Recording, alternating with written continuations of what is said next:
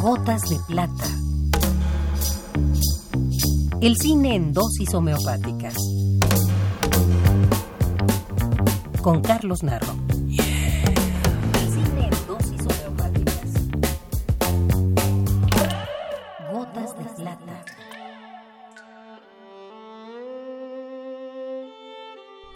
Qué importante es la Y o Y. Es la letra que suma y que reúne. Necesaria en álgebra donde es una incógnita que sigue a la misteriosa X o una coordenada imprescindible. Quizá es mi favorita, por todo esto o simplemente por griega. Pero la democracia del alfabeto, que da igual importancia a todas las letras, la reconoce como la penúltima letra del alfabeto. Y en ella encontramos algunos directores de cine, muchos asiáticos, ningún mexicano, a menos que por pronunciación pongamos aquí a Yoskovich. Aquí encontramos a Brian Yuzna, Peter Yates, Robert Young, Sergei Yudkevich, Teres Young y Shang Yimou.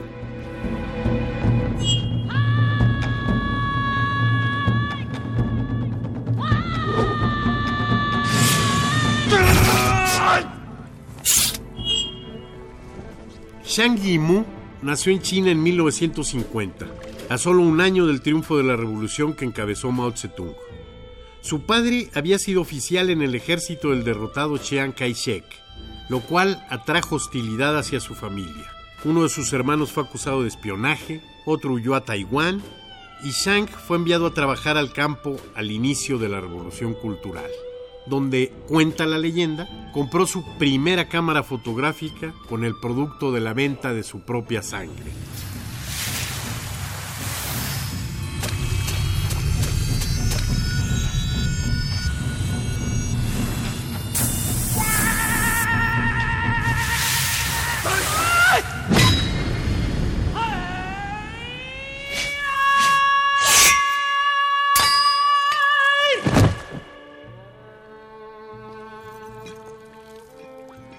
En 1978 intenta ingresar a la Escuela de Cine de Beijing, en donde es rechazado a pesar de haber aprobado el estricto examen de admisión por exceder la edad límite.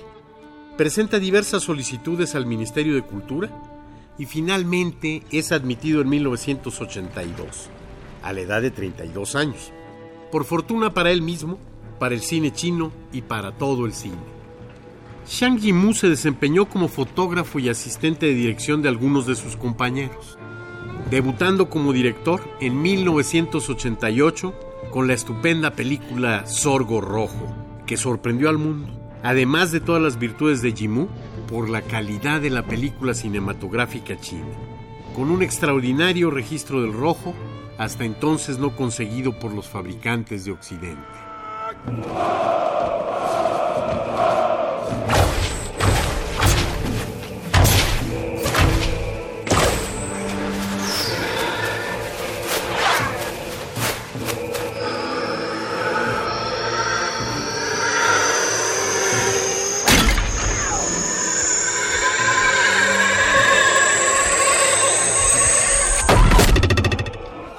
El cine de Shang Yimou es un cine de una gran belleza y plasticidad.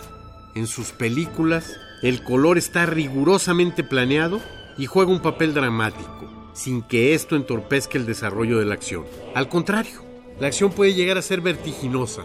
Los combates, montados coreográficamente, combinan la belleza con la espectacularidad. Es el caso de su película más reciente, La Casa de las Dagas Voladoras.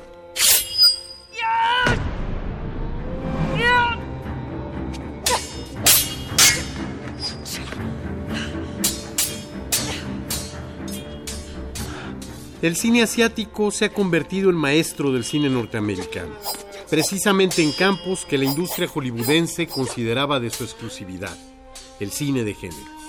Hoy, el manejo del terror, el suspenso y la acción se aprenden de los maestros asiáticos, destacando entre ellos Shang Yimou, quien de todos modos no deja de aprender del cine norteamericano, como lo muestra el discurso patriótico que nos entrega bajo la envoltura de una de las primeras obras maestras del siglo XXI, Héroe. Shang Yimou es sin duda uno de los grandes creadores del cine contemporáneo.